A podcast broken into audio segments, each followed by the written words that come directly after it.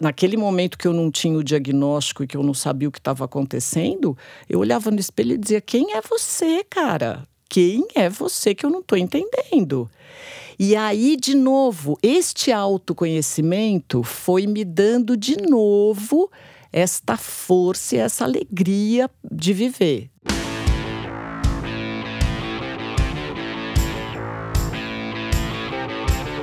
Bem-vindos a mais um episódio do Retrato, o podcast de gente falando com gente sobre coisas de gente do projeto Draft. Eu sou a Rafaela Carvalho, sou editora de conteúdo do Draft, e hoje quem está à minha frente do outro lado da mesa é Eliane Prado. A Eliane é publicitária e ela é sócia consultora da Vendedoria, que é uma consultoria especializada em atendimentos e vendas. Ela tem 57 anos e hoje ela vai conversar com a gente um pouco também da vida profissional, mas principalmente sobre o diagnóstico dela. A Eliane foi diagnosticada com esclerose múltipla surto remitente. E quando a gente se encontrou, seja muito bem-vinda, Eliane. Obrigada, muito obrigada, Rafa, ouvintes. É muito, foi muito interessante que a gente se encontrou e quando você me explicou agora há pouco também o nome do diagnóstico que você recebeu de esclerose, perguntei para você o que isso significa. Não, na verdade, espera. Quando a gente começar a gravar, você me explica. Então, a primeira coisa que eu queria saber é o que significa um diagnóstico de esclerose múltipla surto remitente. Então, Rafa, é assim, a, a, primeira impressão que eu tive quando o diagnóstico foi dito, esclerose múltipla, eu falei, nossa, que nome horroroso, né? Porque sempre a gente tem uma, uma distorção de que a pessoa é esclerosada. Já ouviu isso? Já. Ah, coitadinha, a pessoa é esclerosada. É uma outra história. A esclerose múltipla é uma doença neurológica e ela tem dois modelos básicos, assim. Um é o surto remitente, que graças a Deus é o melhor melhor de todos, porque eu, posso, eu tive um surto, ou o doente tem surtos, mas ele pode parar, às vezes até regredir no, na sequela, tá certo?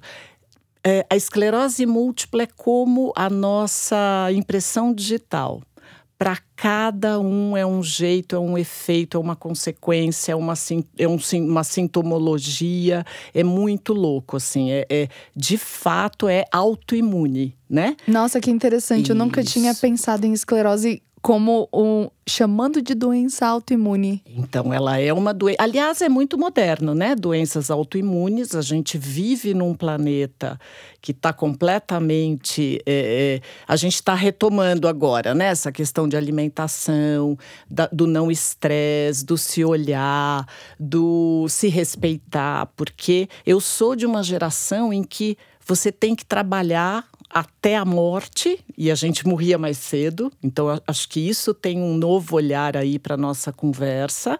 Com 57 anos, a minha avó tinha morrido já, né? E com cinco filhos e um monte de neto e tal. E eu, com 57 anos, estou há cinco anos empreendendo uma empresa em crescimento. Comecei uma pós-graduação há dois meses atrás estou estudando, tenho projetos de produção de vida e tal.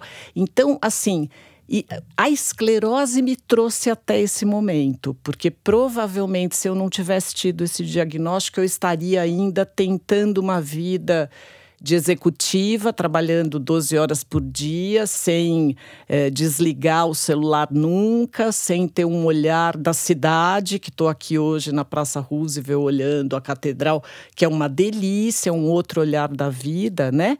Então, assim, você ter um diagnóstico de uma doença que não tem cura, que é degenerativa, que me limita em muitas coisas, eu podia ter enxergado isso de duas maneiras. Tenho todo o direito de deitar na cama, ficar curtindo o meu cansaço, que faz parte da doença. Tenho a minha aposentadoria, posso viver ali do meu jeitinho, tá certo? Mas, assim, não foi o que me provocou. O que me provocou foi uma coisa contrária mesmo. É assim: o que, que eu faço desse limão?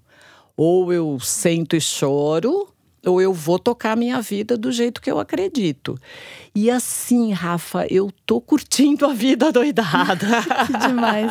Acho que esse é um ótimo jeito da gente começar esse papo, porque é, acho que é muito importante a gente ter essa essa configuração inicial, né, essa apresentação e entender um pouco de como que é a sua vida hoje, para a gente poder agora voltar um pouquinho no tempo e entender. Primeiro, queria saber quando que esse, esse diagnóstico foi dado a você e se você se lembra de como que foi o seu dia antes, no momento que você recebeu a notícia e logo depois. Me conta do dia que você recebeu esse diagnóstico, Conto. quantos anos você tinha e me leva para essa, essa data. Vamos lá.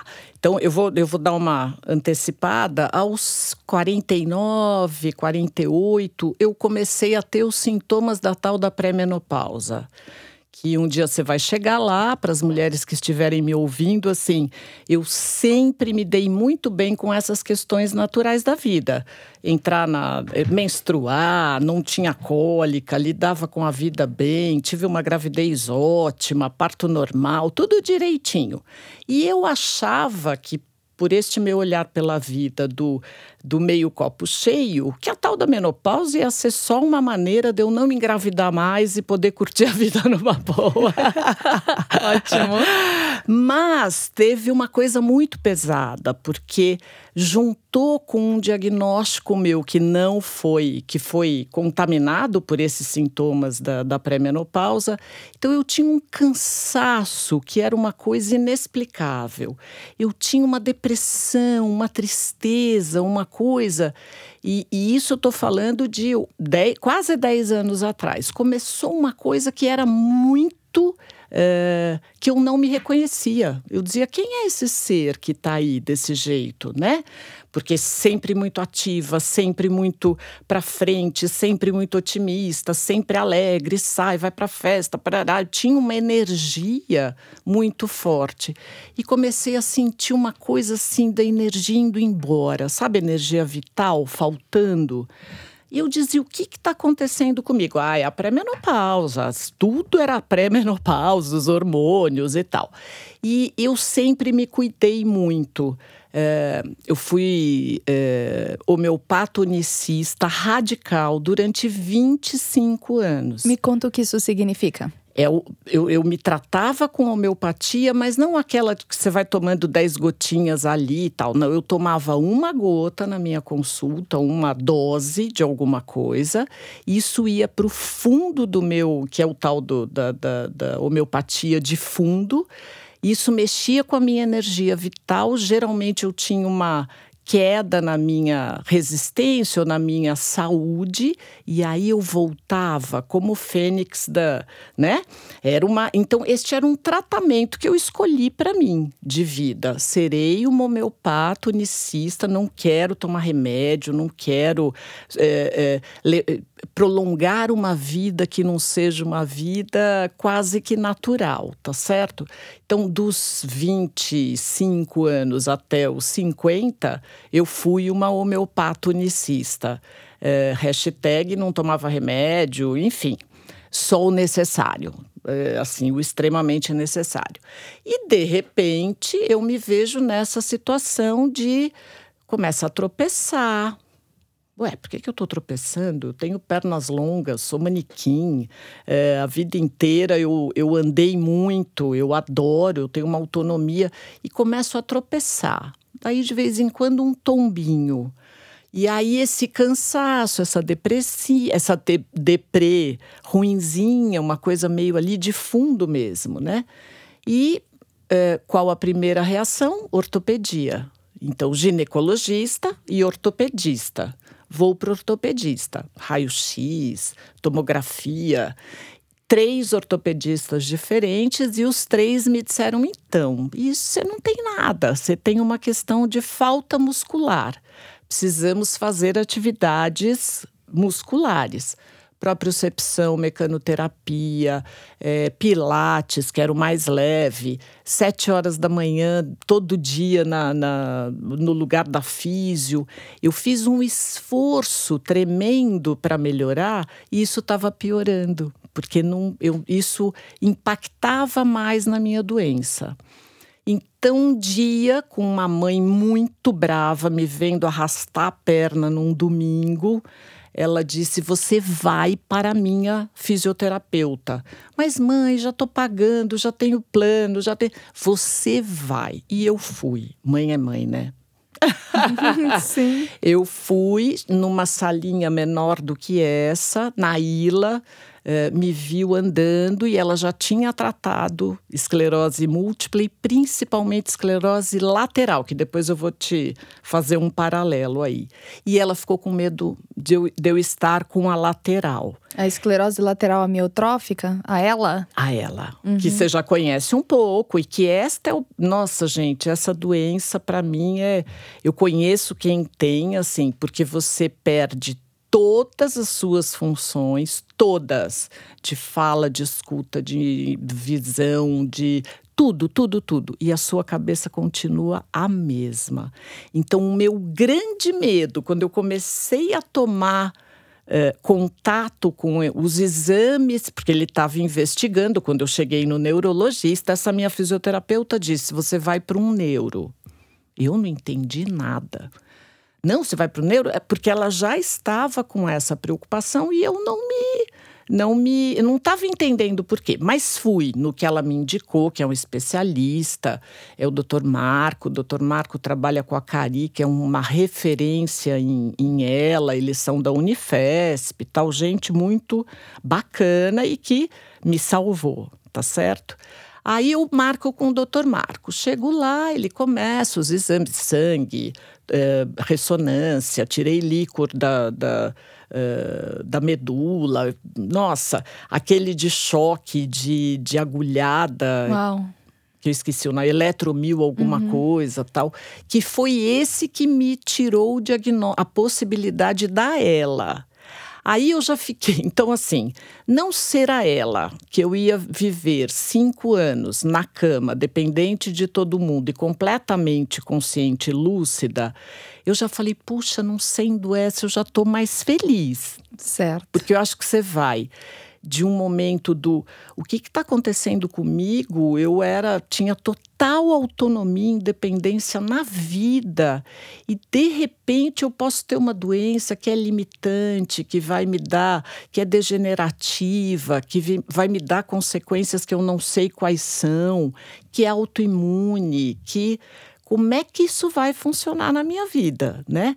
Então, daí eu fui para o extremo do talvez seja ela, e aí tá louco, é, que pecado é esse, né? E comecei assim, puxa, se não é ela, seja o que for aqui nesse meio do caminho, é melhor, tá uhum. certo? Aí eu é, todos esses exames estão no dia 18 de dezembro de 2013 eu tive o diagnóstico, foi muito interessante, porque eu, eu já estava falando com o médico, indo lá, e o processo de diagnóstico começou em agosto daquele ano. Aí vai a minha irmã comigo, homeopata, unicista, como eu, super da, da terapia eh, alternativa e tal, e ela vai para mim, comigo, nesse diagnóstico, e o doutor Marco diz isso, Eliane diagnosticamos, a sua doença é a esclerose múltipla surto remissiva. O que, significa isso, doutor Marco? É uma doença que você teve surtos, por isso que você tem a sequela da, do desligamento do teu neurônio com… É, é, com atividade motora. Com atividade motora, isso. Que pode ser de várias, de várias formas. A minha foi, eu… eu desconectei, eu disse, como é que chama? Não é desconectei. Eu comi a minha mielina do neurônio, que é o fio condutor da, das mensagens. É isso, uhum. a doença é essa. Você é, é como uma capinha de fio elétrico que descasca. Então, ao invés da mensagem passar rapidamente assim, ela passa com falhas. Então, por isso que o meu pé não obedece quando eu mando o neurônio, levante. O neurônio se torna um fio desencapado. Um fio, exatamente. O fio desencapado no calor, ele não aumenta e atrapalha. É exatamente o que acontece com o esclerosado múltiplo no calor. A gente sente uma. É, você não consegue andar às vezes, não consegue levantar, tá certo? Bom, mas vamos lá para o dia 18. Aí ele me disse isso. Eu achei o nome um horror. Falei, daí ele disse: Eliane é uma doença autoimune, degenerativa, mas no seu caso não é progressiva, que é a outra modalidade da esclerose múltipla. Essa não tem um controle para ela não progredir. A minha tem. Então eu tomo o imunossupressor, aquela homeopata unicista de 25 anos passou a, a, a, ganhar uma, um box enorme de remédios de todos os tipos. É imunossupressor, é ansiolítico, é remédio para perna, é remédio para o cansaço. E é, eu, foi o meu primeiro contato com uma nova vida e de. É, o meu primeiro não, o segundo que foi eu preciso me desconectar de uma vida que eu levei tantos anos para um novo jeito de viver a vida. Você entendeu isso imediatamente? Não. Não, não. Eu, eu acho que eu senti, inclusive, aquele processo da separação que a gente fala. Primeiro você renega, tá certo? Depois, e eu dizia: esse nome aí é muito feio, não quero nem saber o que é isso. Você viveu um luto, você passou pelos estágios super, do luto. Super. Foi um luto de. Luto de uma vida que precisou morrer para eu recomeçar de um outro jeito, né? Então passei por isso. Primeiro eu neguei, não quero saber de nada disso, tal. Mentira, já estou em todos os grupos, leituras, assisto filme, vou ao teatro, quero saber tudo. Até porque, como eu sou da comunicação, a minha ideia é contar para todo mundo que essa doença existe, que ela é rara. Aliás, tem um movimento agora, é uma doença que você não percebe, tá certo? Você olhando para mim, eu sou quase uma pessoa normal. É, é, interessante porque eu passo com o carrinho ou com a bengala, sempre olham direto para minha perna, para o meu pé, para ver onde é que está a questão. E eu não tenho questão nenhum, nenhuma. A minha questão está no meu cérebro, tá certo? Tá do, dos meus neurônios. É, isso é até uma coisa que é, eu queria até te perguntar quando. Primeiro, quando é que foi o momento que você entendeu que não dava para negar e que essa era uma vida realmente que a vida anterior da Eliane até os 49 anos precisou morrer e como que foi esse início de aceitação até para entender que o mundo iria te olhar de um jeito diferente? Olha, foi ele, ele é, na verdade, né? Cada dia é um aprendizado, é um novo olhar. Eu brinco, por exemplo, eu sou alta, eu tenho 1,76m. Então eu sempre vi o mundo acima das pessoas, no geral. E agora com carrinho, por exemplo, eu vejo na altura das bundas, tá certo? então, até, essa sacação é recente, porque eu tô com um carrinho é um novo só. ângulo. É um novo ângulo. Esse é o lado, puxa, eu vejo as bundas, legal, até gosto, né? Acho bacana, é uma coisa brasileira tal. Mas o bacana, o mais legal são as crianças. Porque eu hoje tô na altura de carrinhos de bebê. Então, eles sempre me olham, eles sempre brincam comigo. Eu tenho um neto de três anos, o Santiago ele eu arraso com ele, porque eu vou buscar na escola e eu chego de carrinho. E aí eu sou a vovó Lili, que é a representação no livro, tá certo? A vovó é sempre a de bengalinha ou a de. Então, ele tem quatro avós, eu sou a quarta na linha de sucessão, mas eu, eu sou a representação da vovó, né?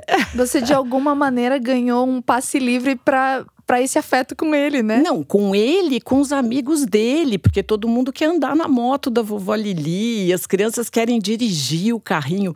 Então, assim, é, não é fácil, mas o que eu consegui fazer foi fazer do meu limão de fato uma caipirinha e aproveitar o que tem de mais legal, né? Eu resisti muito à bengala e eu resisti muito ao carrinho. Você, quando que você precisou de uma então, bengala? Me conta disso. É, eu tive o diagnóstico em 2013, eu ainda estava na Abril, ainda era uma executiva bem doida da exame. É, é, eu estava naquele ritmo da organização, como a gente aprendeu que tem que ser, né? Que está sendo revisto Ainda bem que hoje eu trabalho com uma, com uma coisa onde a gente discute como é que é esse novo modelo de trabalho, né? Inclusivo, por exemplo. Então, a inclusão passou a fazer parte da minha vida de, um, de uma maneira muito física, concreta, né? Eu sempre fui inclusiva. Eu brinco que esse negócio de diversidade, que hoje a gente conversa tanto, eu nasci neta de padeiro e ele tinha uma padaria na frente da igreja matriz, numa cidade de 25 mil habitantes, tá certo? Então, na padaria, onde a única padaria é aquela, é, a diversidade passa, você não precisa ir atrás, tá certo? Porque ali frequenta o padre, a puta, o rico, o pobre, o preto, o branco, o evangélico, o católico, todo mundo circula ali. Então eu nasci achando que diversidade era uma coisa normal, tá certo? E inclusive o deficiente ia lá, né? E o deficiente não tinha uma acessibilidade na padaria do meu avô. E alguém ia lá e ajudava a pessoa a subir para tomar o cafezinho, né? Outra coisa em relação a isso, eu escolhi viver na Vila Madalena. Eu moro em cima do Lepan Cotidian, que é uma esquininha da harmonia com a Vizarde, que eu amo mas que tem uma questão: se eu sair na minha portaria da Rua Harmonia, eu não vou de carrinho até a portaria do, do da minha garagem, porque tem um degrau ali, né? Então eu, eu comecei a ter um olhar de inclusão, um olhar de como é que eu vou é, praticar política na minha vida porque eu também estou num momento de vida de deixar legado, tá certo? A gente começa a refletir sobre o que, que eu quero deixar para o mundo. E eu quero deixar para o mundo um mundo melhor, né? Então, além da minha filha, dos meus enteados, do meu neto, que são legados, de fato, de, de uma pessoa, eu quero deixar um legado político. É, Talvez até quisesse ir para Brasília um dia, mas não dá, porque eu me conflitaria com tudo que acontece lá. Agora eu descobri que dá para fazer política na minha rua, tá certo? No meu prédio, que não tinha uma rampa e quebrou o elevador e me viam largar o carrinho, subir o degrau, entrar no elevador, levar o carrinho para outro lado. E aí a própria comunidade do meu prédio, não precisei ir na reunião de condomínio, começou assim: nossa tem alguma questão aqui que nós precisamos lidar. É e aí, só a sua presença lá já é um ato político, Isso, né? Exatamente. E aí, a, acordei um dia, tinha rampa em todos os lugares. Todos não, ainda faltam algumas. Mas o que eu digo é que, assim, quando a gente sente alguma coisa ou passa a viver uma vida diferente, você passa a olhar o outro de forma diferente, né? Os lugares, não é só olhava por cima das cabeças e passei a olhar as bundas, né? É, um, é, um, é uma coisa mais forte, eu acho. Mas tudo isso nós estamos falando de cinco anos depois do diagnóstico, de estudar, de trabalhar, de é, aceitar né, esse novo olhar. Mas eu, eu foi um, um baque para mim. Saber que eu tinha uma doença que não tinha cura e que eu ia ter que conviver com isso não sei quanto tempo, tá certo? Primeiro me deu a visão de que sou mortal. Eu nunca tinha pensado nisso, nunca. É, claro que também depois dos 50 você começa a imaginar que você está mais para o segundo tempo do que para o primeiro, tá certo? Mas assim, você tem uma doença que não tem cura, te faz uau, como é que eu vou viver a partir daqui? Tá é, uma, certo? é uma sensação de receber alguma espécie de sentença de morte mais lenta? Ou é um jeito de, diferente de enxergar a própria mortalidade? Como é um é? jeito diferente de enxergar a mortalidade, porque se tem uma coisa que é tão é, é, aflitiva quanto reconfortante, é que assim, você não sabe quando você vai morrer, tá certo? Então, você precisa viver o dia de hoje. É, eu acho que é isso. Eu sou Mariana com leão e lua em aquário, que é uma coisa, sei lá, é uma característica minha que, que me rege, né? Que é essa coisa do eu vou, eu não tenho medo, eu não tô nem aí, eu, eu, eu, eu me banco, eu me banco. E aí, de repente, você fala assim: puxa, eu me banco nada, porque se eu caio em casa, que é uma coisa que acontece muito, porque você ganha confiança nos lugares onde você conhece, você presta menos atenção, é onde cai, né? E aí eu caio em casa e falo: nossa, e se eu não tivesse alguém para vir aqui? Autoconfiança até a página 2. Exatamente, exatamente.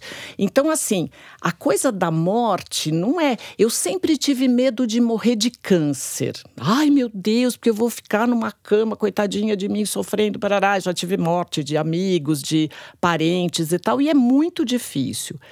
Então eu tinha aquele medo de morrer de câncer. De repente, assim, agora eu tenho uma esclerose, o câncer é nada, tá certo? Uhum. Porque. e é, é, é, como. Eu queria entender um pouco disso, assim, de entender a esclerose como é realmente parte daquilo. É, o, o, seu corpo vai meio que te abandonando aos poucos em algumas funções? É assim que você enxerga? Na verdade, assim, eu, eu desencapei a minha mielina de quantos neurônios eu não sei. Eu faço ressonância pelo menos uma vez por ano para acompanhar se eu tenho uma nova inflamação, se eu estou desencapando esse essa mielina ou não, tá certo? Esse é o nosso controle da doença. É, e, e, ao contrário, o que eu busco é, dentro da minha sequela, que é motora, o que, que eu posso fazer para melhorar? Então, eu tive o privilégio de ir para a ACD há dois anos atrás. Um parceiro que foi presidente da ACD, porque o universo eu, eu, acredito nisso, o universo te manda aquilo que você pede, metafísica, né? Vou na saída de uma missa de sétimo dia, só de bengala, eh, esperando ter carona de duas amigas que iam e não foram, eu chamo um Uber e estou esperando o Uber na porta da São José passa um, um colega publicitário, parceiro de anos. Ângelo, tudo bem, tudo bom? Ah, o que você está fazendo, Eliane de Bengala? Estou com esclerose. Ah, sei. Já foi na ACD? Falei, mas a ACD não é para criança pobre, né? Não, Eliane, você tem plano de saúde? Tenho. Ah, então vou te dar o nome de um médico e você vai lá procurar para você fazer físio lá. Nossa, referência planetária de, recupera de reabilitação neurológica, tá certo? Menina, ele vai demorar, tenha paciência. O universo foi tão bom que em dois meses eu estava na ACD. Eu recebi seis meses de fisioterapia com, com uma menina especializada em neuro tal. Com quatro meses ela me deu alta. Falei, Eliane, você precisa fazer sempre para o resto da vida e tem uma fila de gente esperando para entrar aqui, tá certo? E aí, Rafa, foi uma coisa incrível, porque eu chegava duas vezes por semana na CD e aí eu já sentava ali no meu lugarzinho de espera, saía da sala que eu ia entrar, uma menina de uns 12, 13 anos, óculos, aparelho, aparelho nas pernas, cadeira de roda, tarará, e sorrindo. E passava por mim: Oi, querida, beijo, até mais tarde, tarará. Daí eu fazia minha, os meus 35 minutos de exercício, saía, tinha o Heitor, um menino de um ano e meio que não falava, não enxergava, mal andava tal. Eu olhava aquilo e falava, gente, eu tenho 55, uh, tive a doença há cinco anos só, vivi tudo que eu tinha que viver. Aí descia, tomava um cafezinho ali embaixo, passava um amputado, a outra criança de andador.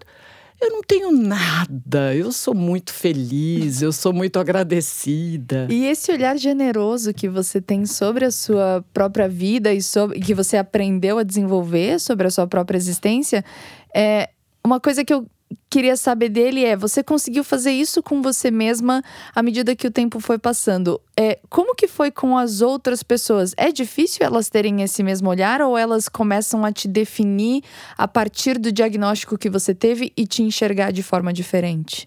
Olha, eu vivi muitas coisas. Primeiro, tem, uma, tem um fato interessante ainda em relação ao diagnóstico. Eu era executiva na Abril e, e a Copa do Mundo aconteceria em junho, aqui no Brasil. No dia 12 foi a abertura. Então, eu tive o diagnóstico em dezembro, daí eu teria uma avaliação de desempenho que acontecia todo ano na empresa em março.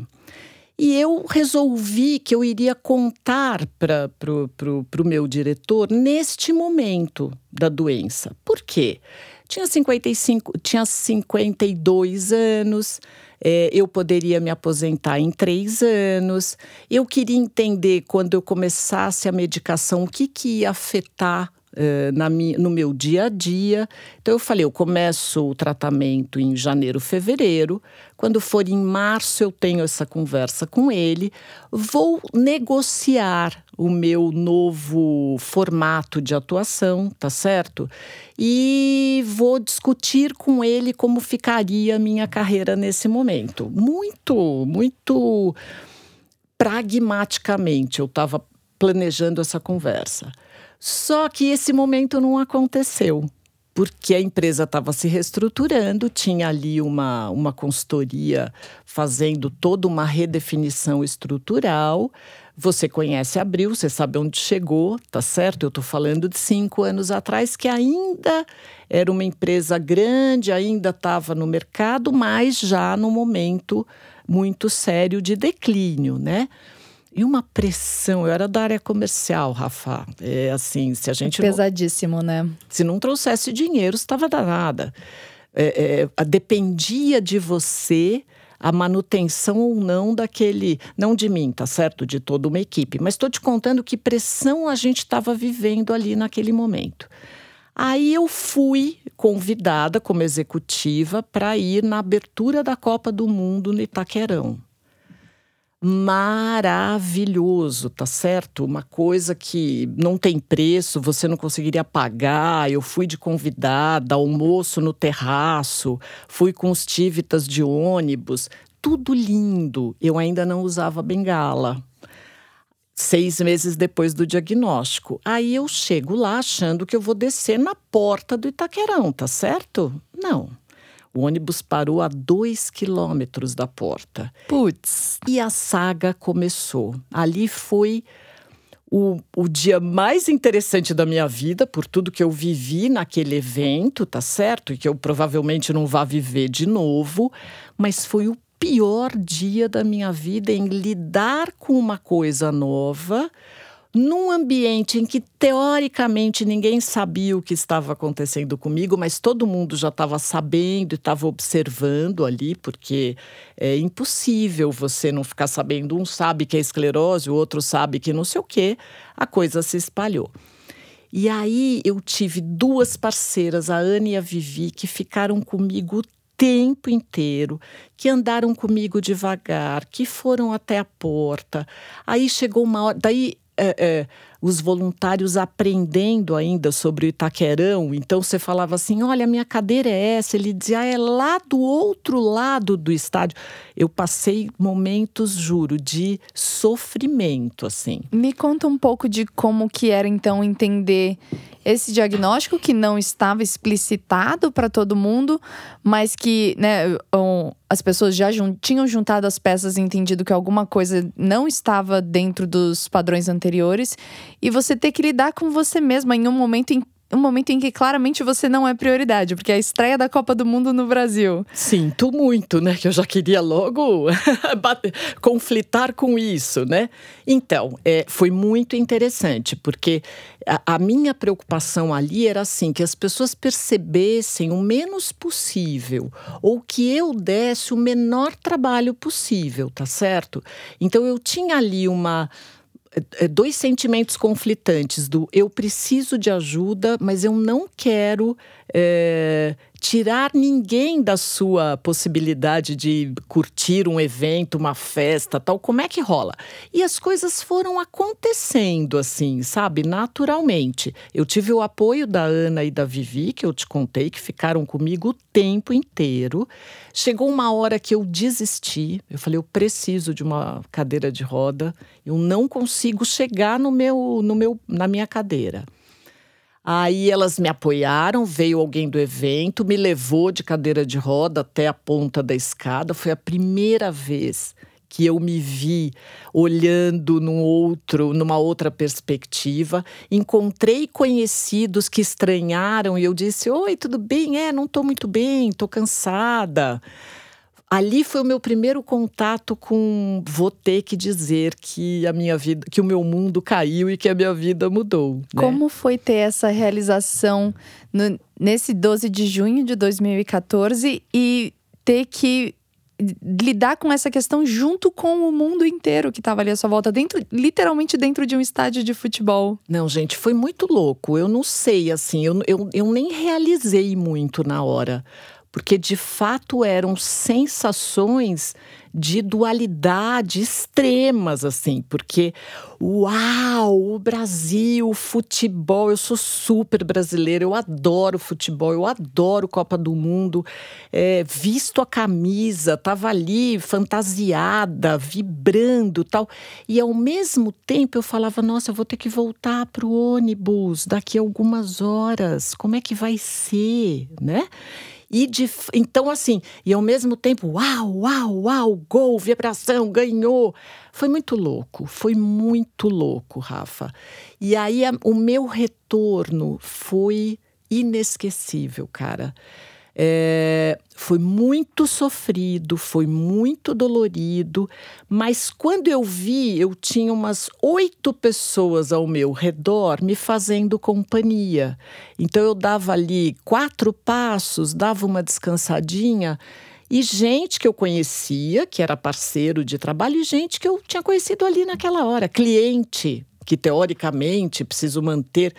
Cara, se tem uma coisa que a esclerose me ensinou, que as pessoas são muito generosas. Muito generosas, muito. E no primeiro, você percebeu isso no seu primeiro dia que você precisou dessa ajuda, né? Do social da minha doença ali. Foi, foi a minha apresentação, tipo debutante. Uhum. Estou debutando como Nossa, esclerosada. Isso é, e isso, na verdade, é interessantíssimo porque é algo com que você vai ter que lidar para o resto da vida. Então, como que, é, à medida que os anos foram passando, você lida com o social da sua doença? Hoje, por exemplo, aqui no nosso estúdio, você chegou em uma cadeirinha motorizada, com a bengalinha ali apoiada também. Então, você já tem muita autonomia dessa, dessa configuração da sua vida atualmente. Atualmente. Como que é a, a, o social da doença? Olha, é... eu primeiro tive uma reação assim: vou evitar o social. Né? Então eu moro, em, eu moro na, na Vila Madalena, o carnaval passa na minha porta, no meu camarote, que eu brinco, que é o camarote comigo, ali na, no quarto andar. Então, a, o meu carnaval, e eu amo carnaval, fui porta-bandeira, fui, meu, adoro, dona de bloco, agitava tudo, uma delícia. É, foi o primeiro grande impacto, assim, nossa, dançar. Eu adoro dançar. Como é que eu vou dançar? Ah, eu danço. Eu danço agora com a mãozinha, eu dou um jeito. Bom, enfim. Aí eu fiquei de espectadora no carnaval durante quatro anos que eu voltei a morar nessa casa e eu olhava ali de cima, não tinha coragem de descer, porque me cansava, carnaval é no calor e tal. Me divertia ali de cima. Aí eu ganhei o carrinho. Ah, segundo ano. Que Você eu... vai desfilar de carrinho? É lógico. Maravilhoso. eu desço de carrinho, já fui na Rua dos Pinheiros, já fui no Baixo Pinheiros, já entrei em bloco. Eu não vou nos mega blocos, tá certo? Porque aí tem uma questão, eu tomo imunossupressor. Eu não posso ficar em lugares que eu possa pegar doenças, tá certo? Que é outro aprendizado. Mas eu fui na Rosas de Ouro no último sábado de carrinho. Era uma festa e fui. E, e fui com uma turma. E adorei, dancei. É. É, então, assim, eu resistia a usar a bengala porque significava uma assumir que eu tinha alguma limitação. Depois eu resisti ao carrinho porque o meu medo era de, é, puxa, o carrinho me facilita, então eu vou evitar de andar, já que cansa, né? E eu não quero, eu quero cada vez. Mas no fim ele virou o meu aliado na minha autonomia. Então, por exemplo, eu fiquei. Logo que eu ganhei o carrinho, um dia eu e o marido subimos a Pamplona, fomos passear num domingo ensolarado na Paulista e resolvemos voltar de metrô, onde estávamos hospedados. Bacana. Pegamos, entramos na estação, não tinha elevador. Eu não lembro qual é, mas não tinha elevador. Eu sei que eu vi três seguranças parando uma escada rolante enorme e desceram comigo dois no, no, no, na escada rolante com o carrinho. Aí eu estava com meu marido, então isso me deu uma certa segurança. Entramos juntos no, no, metrô, no vagão, com uma rampinha, com segurança ali me ajudando, tal, bacana. Mas eu me traumatizei um pouco. Eu falei, puxa, se eu toda vez tiver que parar uma escada rolante para andar de metrô. Então eu. É, isso tem dois anos, eu guardei, é, botei ali na gavetinha. Aí outro dia uma amiga falou. Não, daí eu estou fazendo a pós-graduação na Unip aqui na Vergueiro. E meu marido me leva, meu marido me busca, meu marido me leva, meu marido me busca. Um dia ele me levou e aí eu ofereci carona para uns meninos que iam para a Vila Madalena, para a estação, e eu chego lá embaixo, o marido não estava. Oi, onde você está? Ah, estou em casa. Aí eu falei para os meninos, meus coleguinhas de 27, 25 tal. Falei, é, eu ia dar carona para vocês. Vocês me dão carona? Claro. Falei, então eu vou de metrô com vocês. E fui. Ah, menina, que delícia! Cheguei lá, tinha uns degraus, os meninos pegaram o meu carrinho, puseram ali dentro da estação e aí tudo com acessibilidade. Fui de elevador, desci, fiz baldeação, cheguei na Vila Madalena, entrei, saí da estação, disse vou ligar pro, pro, pro marido. Aí tinha um táxi, falei, o senhor me ajuda a colocar o carrinho dentro do claro. Cheguei em casa sozinha. Aí o marido falou: O que aconteceu? Eu falei: Estou ganhando autonomia. Como eu te disse, a gente está se separando. E aí, uma questão minha com ele, que é super meu amigo, meu parceiro, é, a gente está se separando por outras questões. É, ele, ele me apoia muito, eu o apoio muito. Daí outro dia eu vim almoçar com umas amigas aqui na pós essa essa aventura de metrô, eu vim almoçar aqui no prédio do Banespa. Aí ele disse: "Eu te levo lá". Eu falei: "Mas eu não quero que você me leve lá. Eu quero que você esteja por perto nessa nossa transição, para se eu não conseguir alguma coisa, eu tenho como chamar você para me ajudar". E vim quase sozinha. Tinha uma amiga me esperando ali na estação, mas Pô, fiz baldeação, vim para o centro, passei. E aí isso me deu uma força enorme, porque eu sou capaz de ter a minha autonomia de volta. Era até uma coisa que eu ia perguntar para você, essa questão de aliar a acessibilidade ou até a falta dela, mas o apoio das pessoas com esse ganho de autonomia. É, foi um. Parece ter sido um ganho enorme no seu autoconhecimento, foi uma autodescoberta, né? É assim que você enxerga os seus dias hoje? Rafa, eu diria para você que hoje eu tenho um sinônimo para felicidade: é autoconhecimento. Porque é, se eu sei o que me limita, e, de novo, a gente tem duas escolhas. Eu, falo, eu e a sócia falamos muito sobre isso na consultoria. A vida é uma, é uma questão de escolha. E nesta reta, você escolhe pela vida ou pela morte, pela doença ou pela cura pelo bem-estar ou pela, pelo mal-estar, tá certo? E é, não é porque sou eu, mas é porque é uma questão de atitude de vida mesmo. Eu sou pela vida, eu sou pela saúde, eu sou pela alegria, eu sou pelo bom humor. Seria muito. É, é, não é conflitante, mas seria muito radical alguém me ver triste, chateada, sem querer conversar. Aliás, não é nem para os outros, para mim, né? Naquele momento que eu não tinha o diagnóstico e que eu não sabia o que estava acontecendo, eu olhava no espelho e dizia: "Quem é você, cara? Quem é você que eu não estou entendendo?" E aí, de novo, este autoconhecimento foi me dando de novo esta força e essa alegria de viver. E Eli, até para a gente já ir também finalizando o nosso papo, é, eu queria que você me falasse um pouco ainda, conversando sobre autoconhecimento e como ele vem nesses momentos, até de quando a gente sente que perde o controle de algum episódio da nossa vida e ela precisa se redesenhar. Eu queria saber de você como que é se autoconhecer quando todos os dias existe uma nova. Eh, quando existe uma novidade sobre o seu próprio corpo, ele se reconfigura, você precisa entender quais fiozinhos seus se desencaparam. Então, como que é se apropriar da própria da narrativa de vida que você tem e se apropriar de quem você é todos os dias quando você está mudando diariamente por causa de um diagnóstico de uma doença?